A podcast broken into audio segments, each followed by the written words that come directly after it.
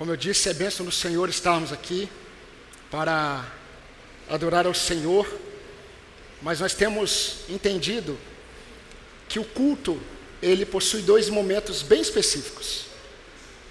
E os dois momentos, vozes, surgem. No primeiro momento, surge, surgem as vozes daqueles que foram transformados pelo poder de Deus e foram feitos adoradores em Cristo Jesus. E no determinado momento do culto, os adoradores, eles ficam em silêncio para que a voz de Deus fique em evidência. E a voz de Deus só pode ficar em evidência quando a palavra de Deus ela é exposta. E é impressionante como é, as coisas elas mudam de uma forma tão rápida e ao mesmo tempo elas permanecem da mesma forma. É muito interessante isso. Nós temos visto um mundo que está constantemente mudando. Nós temos visto é, é, no dia a dia, diante de todas as informações que nós temos, nós temos percebido que o mundo tem mudado e que os homens constantemente mudam. Ao mesmo tempo em que o homem não consegue se livrar da sua realidade pós-queda. Nós percebemos o homem crescendo em conhecimento, em descobertas, e ao mesmo tempo o homem está insatisfeito porque aquilo que ele descobre não traz para ele aquele sentimento de sentido. Não há sentido para a vida do homem. O mesmo homem que tem crescido, que tem obtido conhecimento, é o mesmo homem que continua totalmente vazio. É o mesmo homem que continua sem propósito de existência, é, insatisfeito, sem saber o que traz satisfação. E em cada busca por satisfação, ele percebe que ele ainda está insatisfeito. E ele não percebe que ele se torna cada vez mais amante de si mesmo. Ele tem um único objetivo, e o objetivo dele tem a ver com ele. Essa é a realidade de um mundo confuso. Quando Deus se revela a um homem, e quando eu falo se revela a um homem ou a uma mulher, quando Deus se revela ao ser humano, Deus se revela não para preencher um vazio, porque nós temos aprendido que Deus ele não melhora o homem, a religião melhora o homem. A religião ela traz uma reforma para o homem. Deus ele não traz uma reforma para o homem. Deus ele faz novo homem. É um novo ser. E Deus ele traz não apenas um preenchimento de vazio, mas muito mais que isso. Deus traz sentido para a vida. Os salmistas entenderam isso. Os salmistas, quando escreviam os salmos, eles revelavam as suas experiências com Deus, e Davi, de uma forma muito clara, ele demonstrou que o sentido da vida é viver no sentido de Deus. Não há outro sentido. Deus salva o homem para trazer o homem de volta à possibilidade de buscá-lo. E em Cristo Jesus nós temos esse privilégio. E queridos, quando Deus se revela ao homem, Deus se revela ao homem não apenas para trazer sentido, não apenas para preencher, mas Deus transforma o homem e traz o homem para um relacionamento pessoal e coletivo com Ele. Por que pessoal e coletivo? Porque o homem, indivíduo, agora ele tem acesso à presença de Deus por meio de Cristo Jesus, mas ele também é chamado para estar diante desse Deus com o povo. E desde o Éden, Deus tem revelado aos adoradores dele, porque a lei do Senhor, ela esteve presente desde o Éden Antes da lei de Moisés, nós temos homens tendo experiências com Deus. A lei do Senhor não se resume ao Monte Sinai. A lei do Senhor foi dada no Éden para Adão. Nós temos uh, Melquisedeque, que era sacerdote, sumo sacerdote do Deus Altíssimo antes da lei. Ele conhecia os preceitos do Senhor. Noé conhecia os preceitos do Senhor. Enoque andava com Deus porque ele conhecia os preceitos do Senhor, não de forma escrita, mas foi dada de forma oral para eles. Porque é impossível adorar o Deus vivo sem os seus preceitos. É impossível adorar ao Deus verdadeiro sem obediência à Sua palavra. Então, adorar a Deus tem a ver com ter a presença de Deus e poder obedecer aos preceitos do Senhor. Porque quando nós temos a presença de Deus e podemos obedecer os preceitos do Senhor, nós nos aproximamos dele. Esse é o propósito da vida cristã. E quando nós estudamos os profetas ou o Antigo Testamento, nós temos enfatizado no livro do profeta Amós, nós não observamos apenas as evidências dos pecados que foram cometidos pelo povo eleito. Não. Nós aprendemos sobre Deus. Nós aprendemos como é Deus, o caráter do Senhor. E o que temos visto por meio do profeta Amós não é apenas Amós sendo usado por Deus para confrontar o pecado da nação de Israel. Nós estamos vendo Deus se revelando por meio de Amós. Pedro, quando escreveu sua segunda epístola, no capítulo 1, no versículo 3, ele disse: Pelo seu divino poder, ele nos doou todas as coisas concernentes à vida e à piedade, por meio do pleno conhecimento daquele que nos chamou para a sua glória e virtude. Pedro, ele está dizendo aquilo que desde Gênesis nós estamos enxergando. E em Cristo Jesus, a igreja por meio do Espírito Santo, por meio do conhecimento de Deus, ela é capacitada para viver vida e piedade. Mas entendam, isso só acontece quando a igreja caminha no pleno conhecimento daquele que o chamou. Uma igreja que não caminha no pleno conhecimento ou no aprofundar-se do conhecimento de Deus, ela não experimentará vida e piedade. E eu quero convidar os irmãos a abrirem no livro do profeta Amós. E nós vamos perceber um pouco mais hoje, através da voz daquele que dizia: Assim diz o Senhor nós vamos aprender um pouco mais sobre o Senhor. Amós, capítulo 1, versículo 2.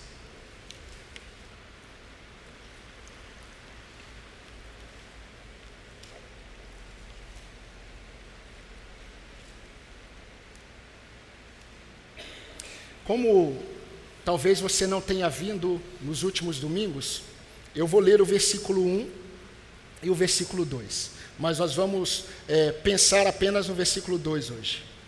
Diz assim a palavra do Senhor: Palavras que em visão vieram a Amós, um pastor da cidade de Tecoa, a respeito de Israel. Isso aconteceu nos dias de Uzias, rei de Judá, e nos dias de Jeroboão, filho de Joás, rei de Israel, dois anos antes do terremoto. Amós disse: o Senhor rugirá de Sião e de Jerusalém fará ouvir a sua voz. Os campos dos pastores estarão de luto e o alto do Carmelo secará. Vamos orar mais uma vez, irmãos? Senhor nosso Deus, nosso Pai, a tua palavra ela foi lida e eu clamo ao Senhor que pela tua misericórdia o Senhor me ajude a expor a tua palavra conforme ela é, a tua palavra que assim como Amós dizia que o Senhor falava por meio dele, que assim seja nessa noite. Que tudo que sair da minha boca seja assim como o Senhor disse, para que a tua igreja seja transformada, fortalecida, renovada para o louvor da tua glória. No nome de Jesus Cristo, nosso Salvador. Amém. Queridos, nós temos condições, nós, hoje, nós temos condições de olhar para esse texto e saber o que aconteceu após Amós.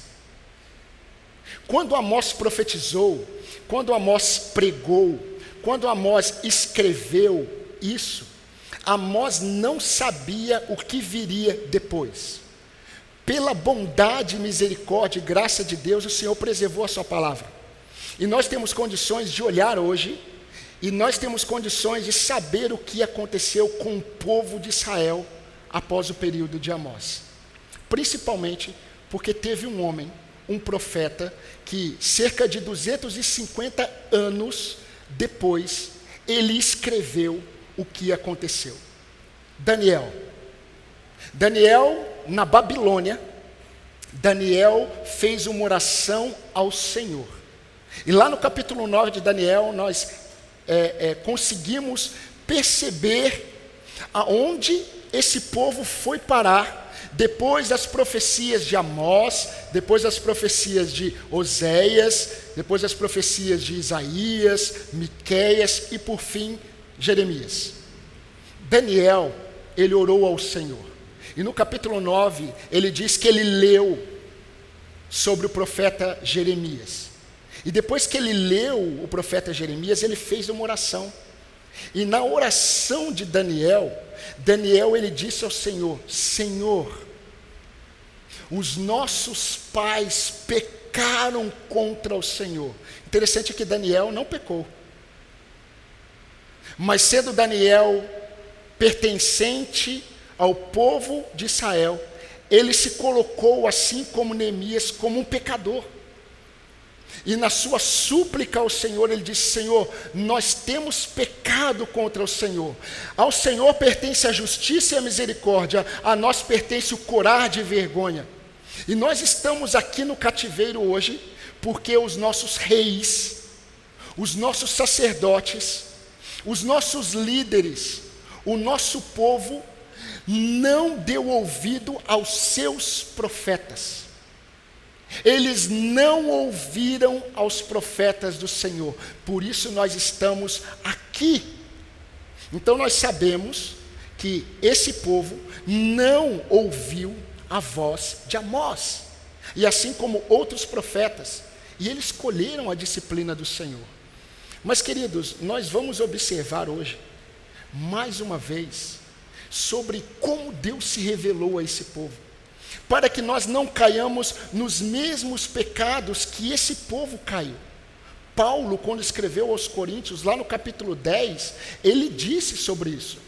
Que tudo o que aconteceu com Israel, Deus permitiu que fosse escrito para que a igreja não cometesse os mesmos pecados. E ao olharmos para esse texto, eu gostaria de destacar hoje apenas uma lição principal, que revela quem Deus é. Domingo passado nós percebemos como Amós expressou e falou sobre a longanimidade do Senhor. A longanimidade do Senhor é um chamado ao arrependimento.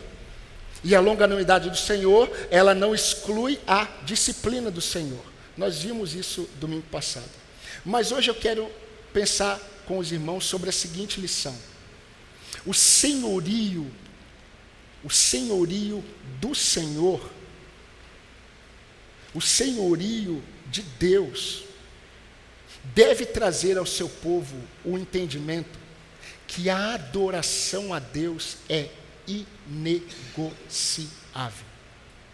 De uma forma mais resumida, resumida, no senhorio do Senhor, a adoração é inegociável.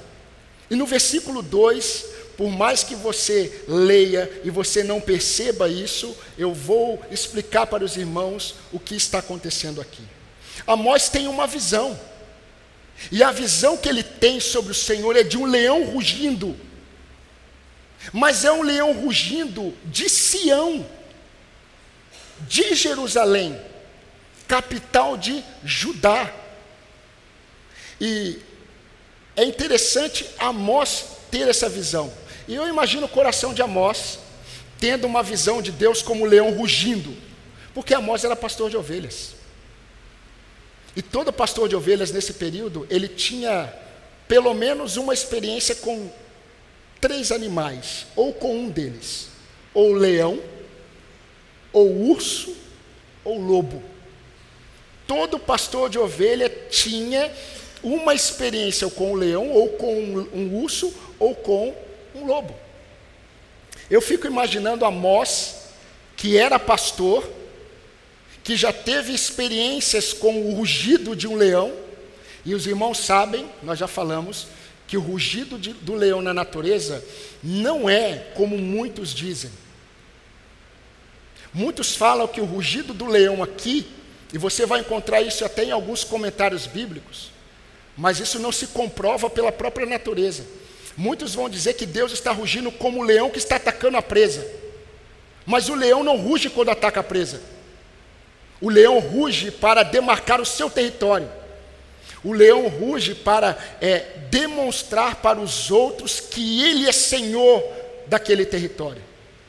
E quando Amós vê Deus como leão rugindo, é um leão que está rugindo trazendo para si o entendimento que ele é Senhor. Dá para imaginar Daniel. Se Daniel leu Jeremias, Daniel também leu Amós. Eu imagino Daniel, é, Daniel imaginando essa visão que Amós teve de Deus como leão rugindo. Daniel passou a noite inteira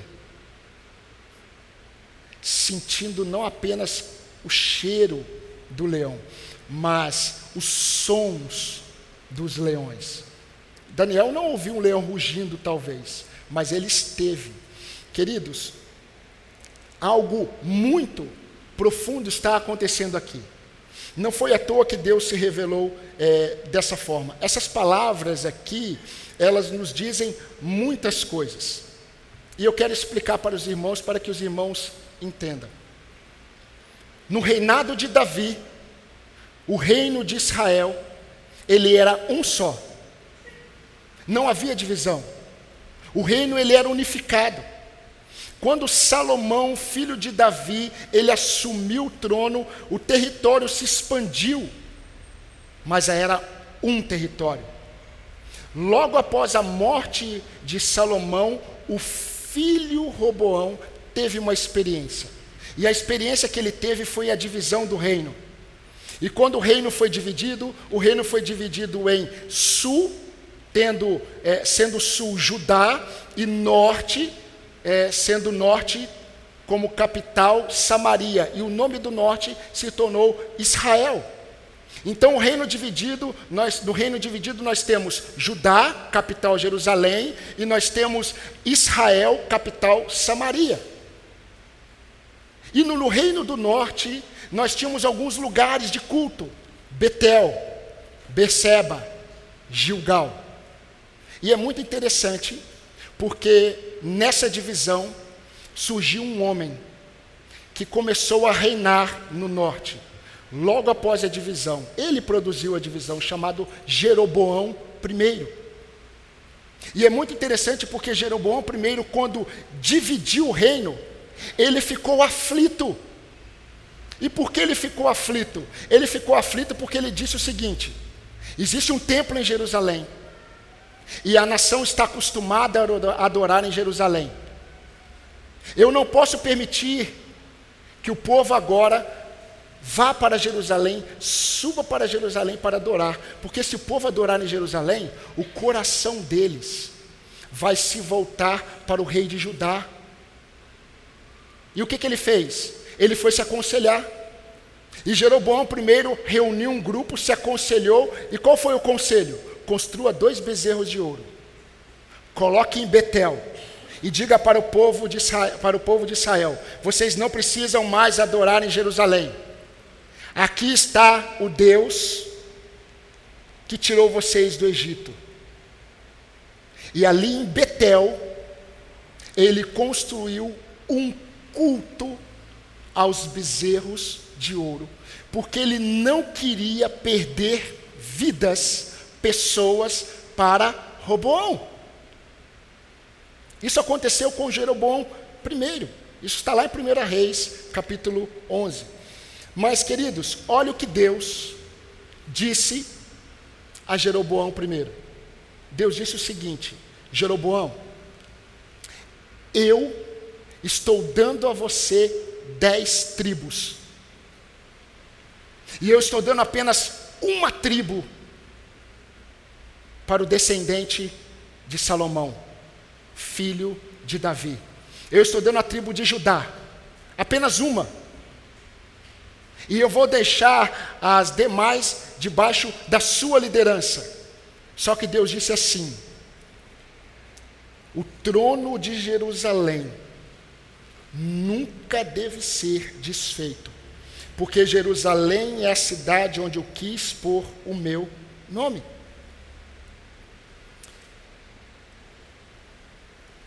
E sabe o que é interessante? É interessante ver como a história se repete. Porque quando isso aconteceu no período de Jeroboão I, no norte, Deus enviou um profeta de Judá, a Betel. Não tem nome esse profeta. E Deus enviou um profeta de Judá a Betel para falar contra Betel no reinado de Jeroboão I. E meus queridos, vocês agora vão começar a entender por que, que agora, no reinado de Uzias em Judá e no reinado de Jeroboão II, muitos anos depois, Deus levanta um profeta de Judá e novamente o envia a Betel. Porque nós vamos perceber que 170 anos se passaram de Jeroboão I para Jeroboão II. E durante 170 anos, os bezerros de ouro continuavam em Betel. E se você ler a narrativa bíblica, em 1 Reis capítulo 12, sabe o que, que Jeroboão fazia? Jeroboão não apenas construiu os bezerros de ouro, mas a Bíblia fala que ele constituía sacerdotes de acordo com aqueles que ele achava que deveria estar lá. Então ele olhava para o povo e dizia assim: Você será sacerdote. E colocava o povo no templo. E Deus disse que ele feriu os preceitos do Senhor, porque nenhum deveria servir no templo a não ser os levitas. E sabe o que a Bíblia fala sobre Jeroboão II?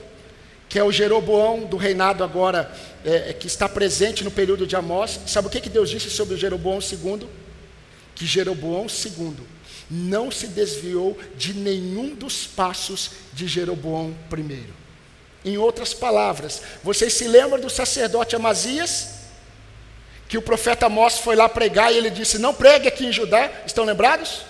O sacerdote Amazias, ele não foi constituído por Deus, ele não era levita. O rei Jeroboão olhou, gostou dele, vai ser sacerdote. E queridos, Deus está ensinando algo muito sério. Quando a voz do leão vem de Jerusalém para o norte. E sabe o que, que Deus está dizendo?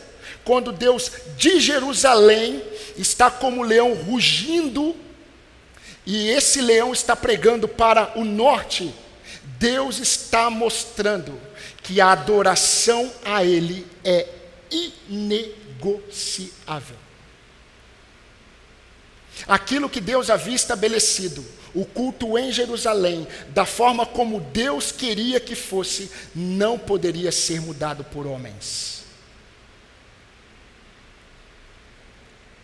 Não se negocia aquilo que Deus estabelece. E Deus está querendo mostrar isso de uma forma muito clara para a nação de Israel. Por isso que o leão não poderia estar em nenhum outro lugar a não ser Jerusalém. Porque Jerusalém foi o lugar em que Davi estabeleceu ali a arca da aliança, colocou ali. E Davi foi alguém que aprendeu que não se adora a Deus de acordo com as inclinações do próprio coração. Quando ele tentou levar a arca para Jerusalém, ele teve a experiência de ver um homem sendo fulminado porque tocou na arca. E aí Davi se entristeceu muito. E ele entendeu que não deveria ser da forma dele, mas da forma do Senhor. E aí ele constituiu levitas. E aí houve grande festa em Jerusalém. Jeroboão, ele mudou. E por que Jeroboão, segundo, mudou a adoração, assim como Jeroboão primeiro? Porque Jeroboão segundo, ele tinha medo de permanecer nos preceitos do Senhor, porque, meu querido e amado irmão, permanecer no preceito do Senhor é correr risco. E Jeroboão tinha alguém, tinha um povo que ele precisava agradar.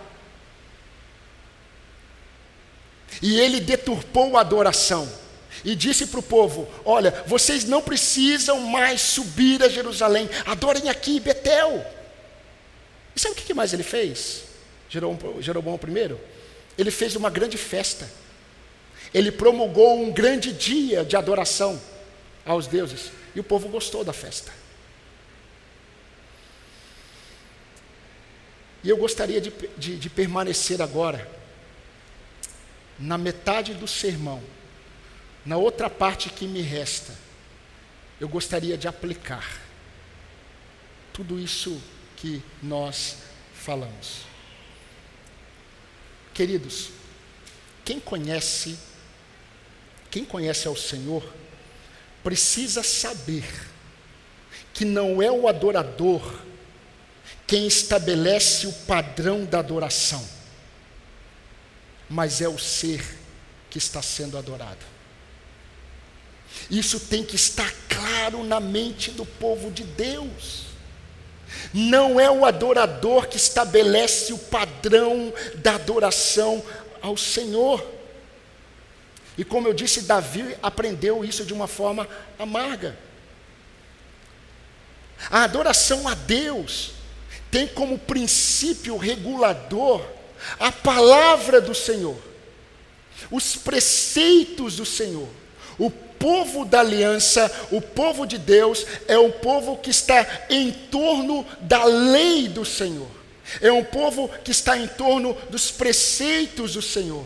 É um povo que está ao redor da lei do Senhor, não apenas aquela dada no Monte Sinai, mas a exposição do caráter de Deus desde o Éden ao seu povo. Isso tem que estar claro para os irmãos. O povo eleito deve adorar tendo a palavra do Senhor no centro.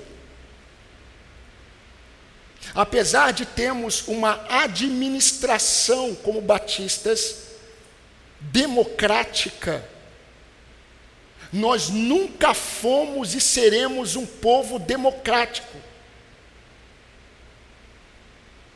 Enquanto o povo de Israel era um povo teocêntrico, a igreja, ela deve ser um povo cristocêntrico.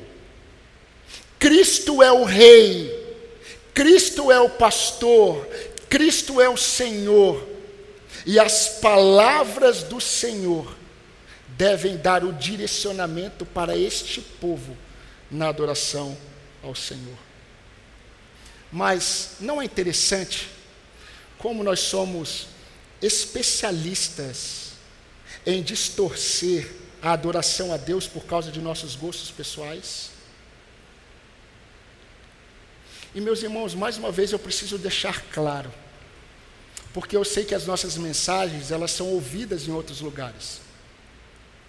Quando eu digo coisas como essa que eu estou dizendo, eu não estou pensando em ninguém, em nenhum nome, mas ao mesmo tempo eu estou pensando em todos. Eu estou pensando no povo de Deus reunido, no povo de Deus espalhado pela face da terra, no povo de Deus neste momento, porque neste momento a adoração ao Deus vivo não está sendo cristocêntrica, não está tendo a palavra do Senhor como o centro em muitas igrejas chamadas evangélicas. E isso é um alerta para nós o povo evangélico precisa ser o povo do evangelho, porque nós temos muitos evangélicos sem evangelho. E isso é um alerta para nós. É um alerta.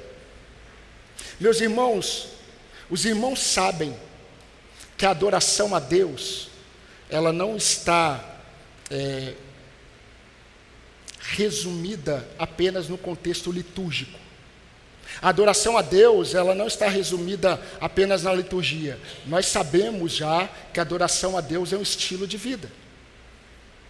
Você como um marido, você é um adorador. Você como um pai, você é um adorador do Deus vivo.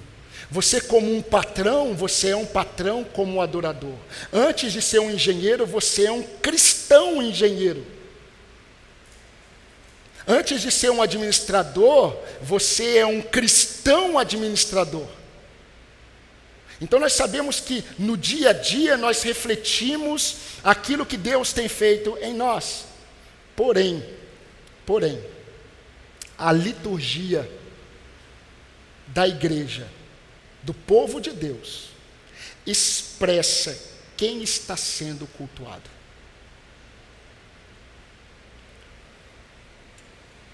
Hoje, a liturgia ela é uma das ferramentas mais usadas por pastores humanistas para atrair pessoas. E eu quero ler, o irmão não precisa abrir, mas deve anotar para ler em casa. O que a Bíblia diz sobre Jeroboão?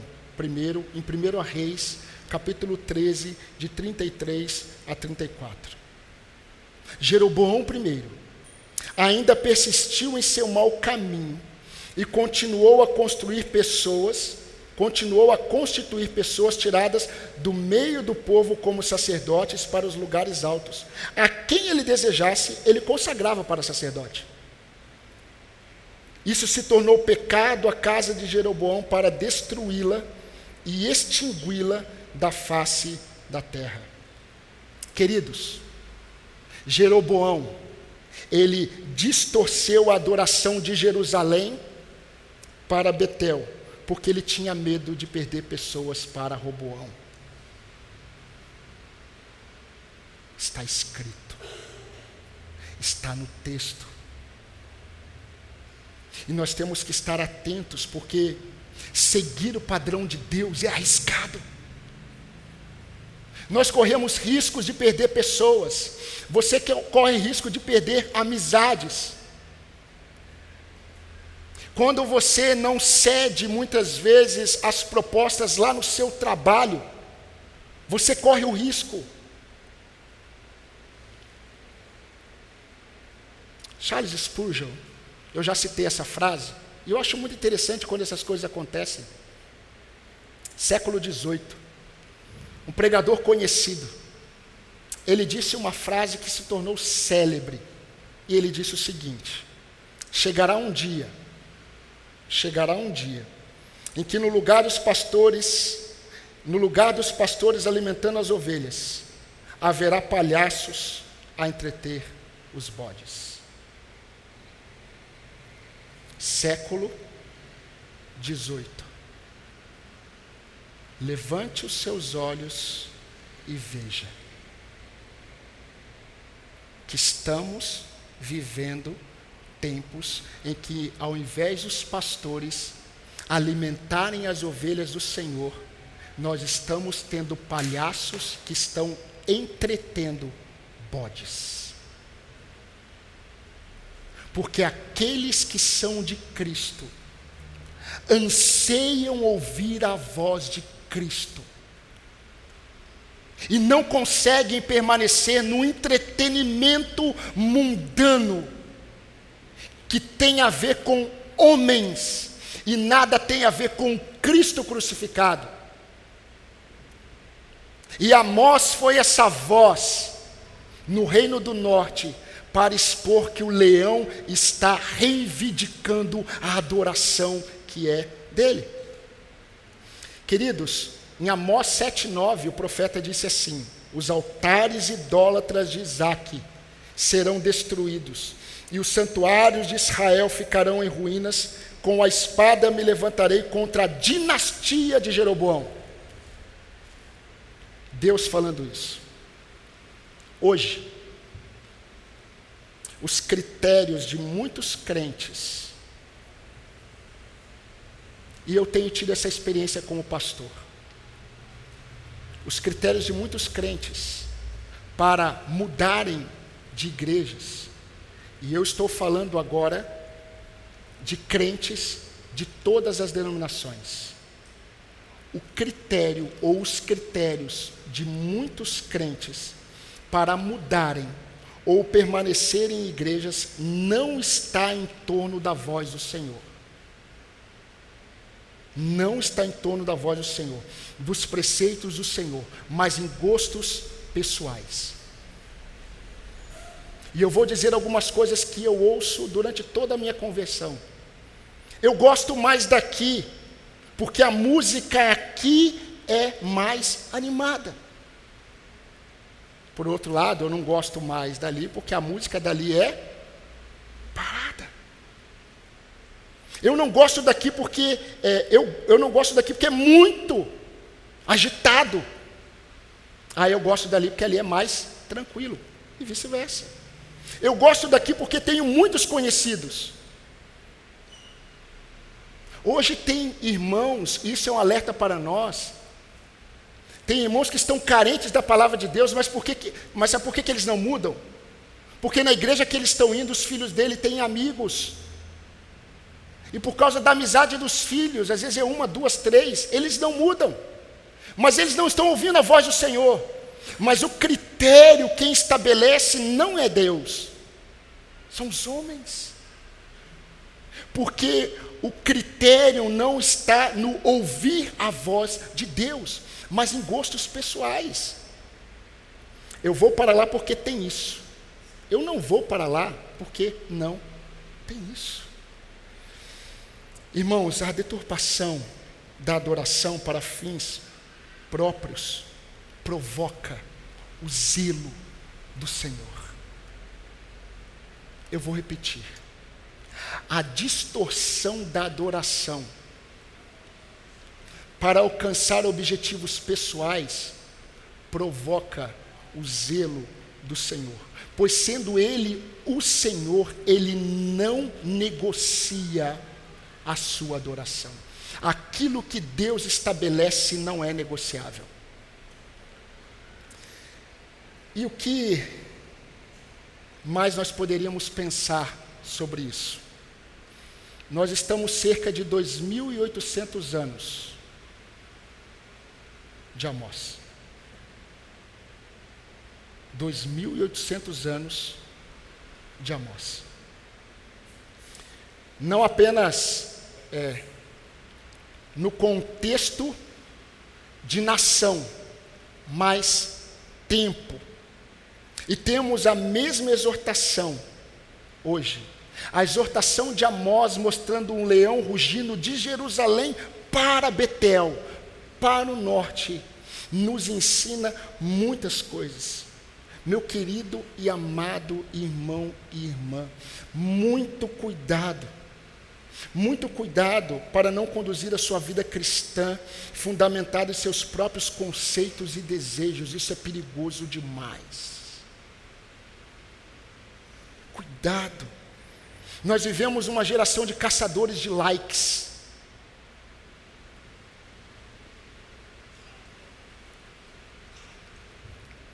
Porque as pessoas, elas necessitam de aprovação. Saul foi assim. Jeroboão foi assim. Nós muitas vezes somos assim. E nessa geração de caçadores de likes, nós estamos tendo cada vez mais o coração do homem ficando exposto a ele mesmo e a ouvir os seus próprios desejos, também em relação aos preceitos do Senhor. Se você estabelece o jeito em que as coisas devem ser para a vida cristã, para que a sua vida cristã seja agradável, você já está estabelecendo quem está sendo adorado, e não é o Senhor. Se você estabelece o jeito e o estilo de vida cristã, que te traz agrado e conforto, E isso está fora dos preceitos do Senhor, está fora do assentar-se na roda para ouvirmos a voz do Senhor. Você está declarando quem está sendo cultuado. E é você, não é o Senhor. Eu não sei se você já percebeu como o castor, castor, não pastor, como o castor, ele é capaz de mudar a trajetória de um rio, e ele muda inclusive o ambiente, por causa dos seus próprios interesses. E ele nem sabe que ele está buscando seus próprios interesses. E nós temos essa facilidade Jeroboão primeiro não viu a gravidade do seu pecado. Ele não viu, ele não enxergou, porque ele considerou mais a satisfação do seu coração do que os preceitos do Senhor. Ele sabia que era em Jerusalém, ele sabia que o trono do Senhor estava lá, ele sabia que a arca da aliança estava lá, mas por causa do temor de perder pessoas para Roboão, ele distorceu a adoração e disse para o povo: adorem em Betel, adorem os bezerros de ouro. Esse é o Deus que tirou vocês do Egito.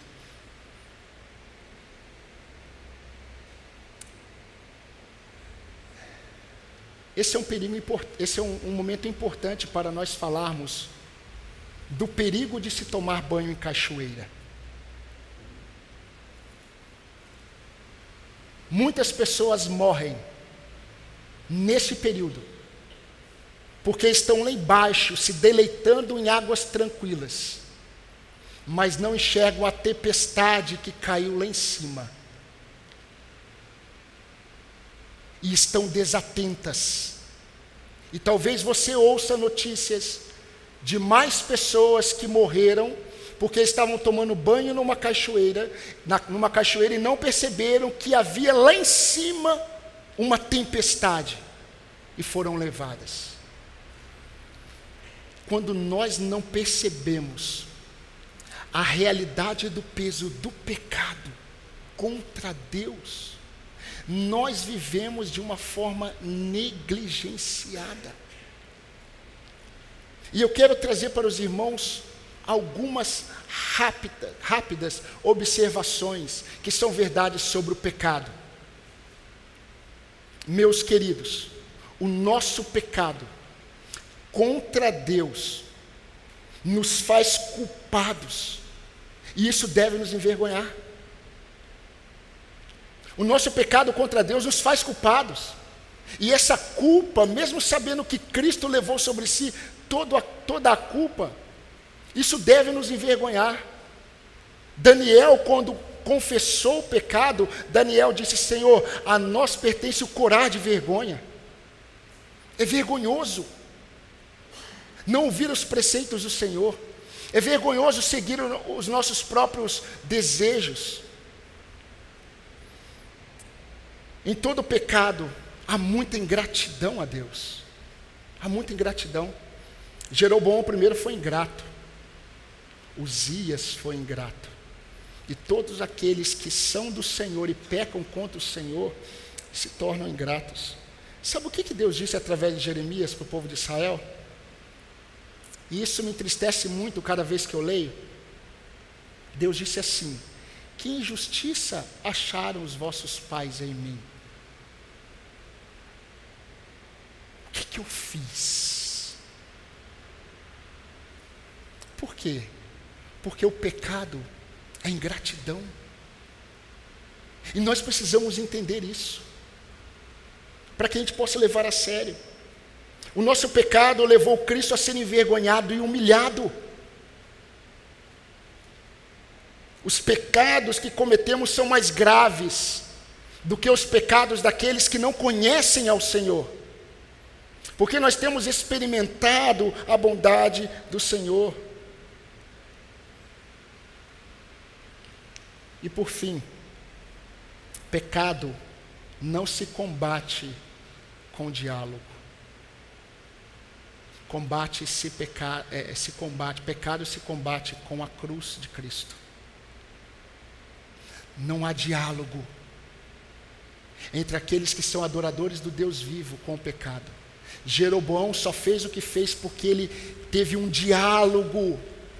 E os seus conselheiros foram conselheiros carnais, que falaram: o mais importante é ter o povo. Não fique tão preocupado em pecar contra Deus. Fique preocupado em perder o povo. Então, distorça a adoração para manter o povo aqui. E ele fez isso. Jeroboão II fez a mesma coisa. E meus queridos, quando nós entendemos que não há diálogo com o pecado, que pecado é combatido com a cruz de Cristo, o peso que damos aos nossos pecados deve nos conduzir para mais perto daquele que pagou o preço por nós. Isso deve nos aproximar do Senhor. A ovelha, ela tem uma característica notável. Não tem como não falar de ovelha, porque Amós era um pastor de ovelhas. Deus é pastor do seu povo. Mas a ovelha ela tem uma característica que é notável. Notável não no sentido de ser maravilhoso apenas, mas notável por ser perceptível. A ovelha, ela ouve a voz do seu pastor. Isso é característico de ovelhas. Jesus disse isso. As minhas ovelhas, elas me seguem e elas ouvem a minha voz. Jesus olhou para os fariseus e disse: Vocês não me seguem porque vocês não são minhas ovelhas. Se fossem, me seguiriam. Davi foi quem levou a adoração para Jerusalém. E Deus confirmou isso. Quando Salomão construiu o templo de Jerusalém, a glória encheu o templo. E Deus confirmou tudo aquilo. E Davi era um pastor de ovelhas, assim como Amós. E Davi, ele tinha entendimento de que o pastor de ovelhas, quando ele guia as ovelhas, as ovelhas ouvem. E Davi, quando escreve o Salmo 23, normalmente a gente fica na parte mais confortável do salmo, que mostra o Senhor como pastor, e nada nos faltará. E é verdade. Mas é interessante o que Davi diz.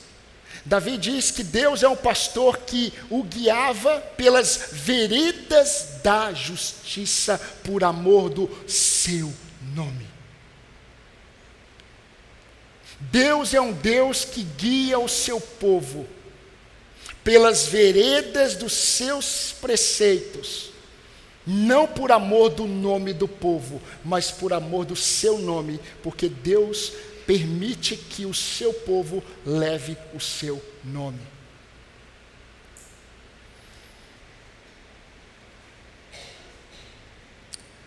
As ovelhas de Deus, de Cristo, não podem negociar a adoração estabelecida por Deus. E não se adora a Deus se não estivermos assentados na roda daqueles que estão expondo os preceitos do Senhor. Lembrem-se, o Salmo primeiro foi um salmo escrito para o povo de Israel. E nem todo aquele que faz parte do povo escolhido está sendo piedoso, porque estar na roda dos escarnecedores está relacionado com o povo de Israel que não ouvia os preceitos do Senhor. Se o sentido da vida é viver no sentido de Deus, não há sentido sem os preceitos do Senhor. Então as ovelhas do Senhor não negociam os preceitos de Deus para satisfazer os seus desejos. De forma consciente e de forma decisiva, as ovelhas do Senhor renunciam os seus desejos para experimentarem as veredas de justiça por amor do nome do Senhor. Que essa seja a realidade na vida desta igreja, que seja realidade na vida dos irmãos. Amém? Convido você a baixar sua cabeça e vamos falar com o Senhor. Pai, a tua palavra foi exposta. E assim como o Senhor se revelou a Amós como um leão rugindo de Jerusalém, reivindicando a adoração que foi deturpada. Ó Deus, nós temos que tomar muito cuidado, porque nós vivemos tempos em que, ó Deus, a voz do Senhor, como de um leão, deveria ser ouvida em muitos lugares em que templos estão sendo profanados por adorações a bezerros, segundo as inclinações e desejos dos homens. Que o Senhor traga o seu povo para o Senhor, e que o Senhor livre as ovelhas do Senhor dos maus obreiros, dos cães, daqueles que deturpam a palavra do Senhor e se fazem inimigos da cruz de Cristo, porque amam o próprio ventre, porque só pensam nas coisas terrenas e não são pastores segundo o teu coração. Tenha misericórdia deste rebanho. Enquanto nós existimos como igreja, que o Senhor proteja esse povo, proteja esse povo do próprio coração, proteja esse povo da distorção por causa dos desejos próprios, proteja esse povo por amor do teu nome. E é no nome de Cristo, o nosso Salvador, é que eu oro e agradeço. Amém, Senhor.